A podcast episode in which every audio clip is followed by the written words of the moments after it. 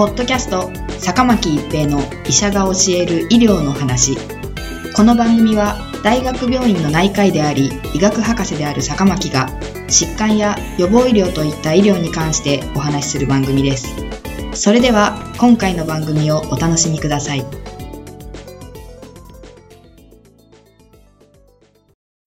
皆さんこんにちは、坂巻一平です。坂巻一平の医者が教える医療の話。今回は C 型肝炎ウイルス陽性ドナーからの心配移植です。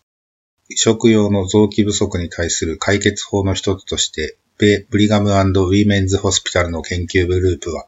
C 型肝炎ウイルス HCV 陽性ドナーから HCV 陰性患者さんに対する心臓または肺の移植を行い、直接作用型抗 HCV 薬を予防的に投与すれば、レシピエントに対する HCV 感染を阻止することができ、臓器の生着も良好だったと報告しました。この結果は権威ある雑誌、ニューイングランド・ジャーナル・オブ・メディスン誌電子版に2019年4月3日に掲載されています。米国でも移植用の心臓と肺の提供は少なく、待機中の患者さんが毎年1000人程度死亡されています。一方で近年薬物の過剰摂取による死亡者からの臓器提供が増加していますが、問題になっているのは薬物乱用者に HCV 陽性患者さんが存在することです。ドナーになるにあたっては、他には全く問題がなくても、HCV 陽性者の臓器は基本的に移植には用いられません。以前行われた HCV 陽性者の臓器の HCV 陰性患者さんへの移植では、レシピエントの82%が慢性 HCV 感染症になったと報告されており、一部の研究では、肝疾患による死亡も増えたと報告されています。しかし、直接作用型抗 HCV 薬の登場がこの状況を変えました。HCV 陽性ドナーの腎臓と肝臓を陰性レシピエントに移植した研究では、この移植の実現可能性が示唆されました。そこで今回の研究グループは感染予防を目的として移植直後から抗 HCV 薬を投与すれば安全に移植が行えるのではないかと考えて臓器不足が深刻な心臓または肺を HCV 陽性者から陰性者に移植するオープンラベルのパイロット試験ドネート HCV を実施しました。この試験では拡散増幅検査 NAT で HCV 陽性すなわち HCV 結晶のドナーから HCV 陰性患者さんへの心臓または肺の移植を実施しました。レシピエントは心移植や肺移植の待機リストに登録されている18歳以上の患者さんで HCV 感染リスクを理解した上で同意した人々としました。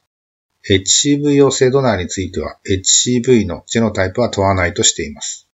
レシピエントに対する抗ウイルス療法には、ジェノタイプを問わず有効で、移植後に用いられる免疫抑制剤と相互作用しない、ソホスブビル1日量 400mg と、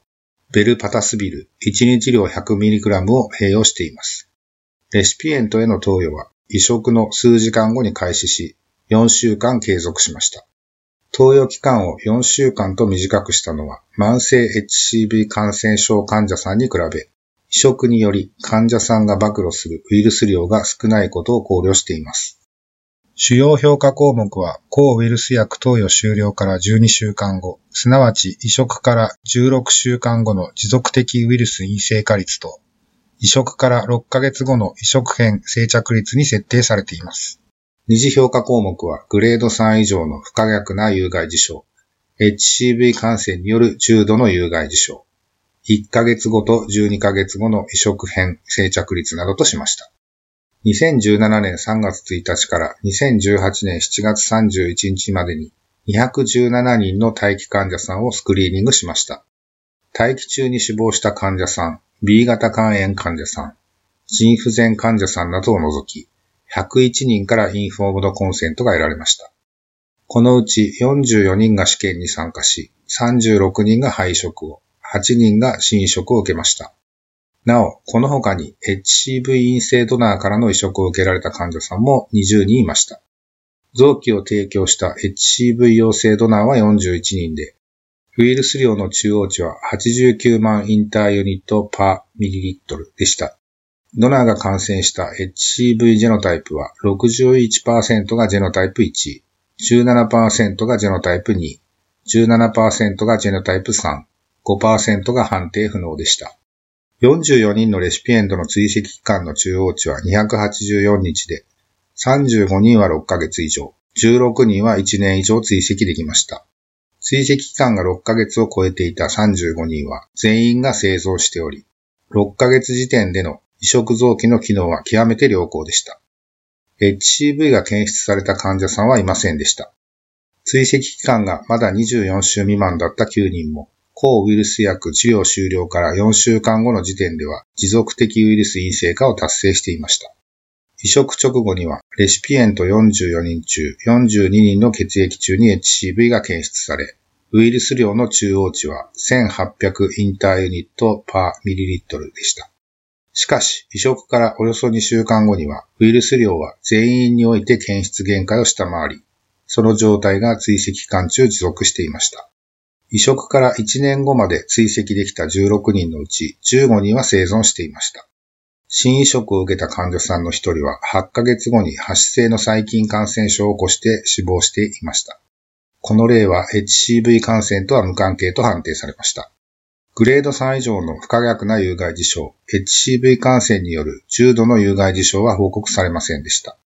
同じ期間に同じ施設で HCV 陰性患者さんから心臓または肺の移植を受けたレシピエント、心臓移植が12人、肺移植は42人。と比較すると、治療が必要な急性拒絶を経験した患者さんの数は、HCV 陽性ドナーからの移植を受けた患者さんに多く認めました。肺移植患者さんでは、HCV 陽性ドナーからの移植患者さんの54%、HCV 陰性ドナーからの移植患者さんでは30%に急性拒絶が発生。心臓移植患者さんではそれぞれ43%と33%に発生しました。しかし統計学的な有意差は認めませんでした。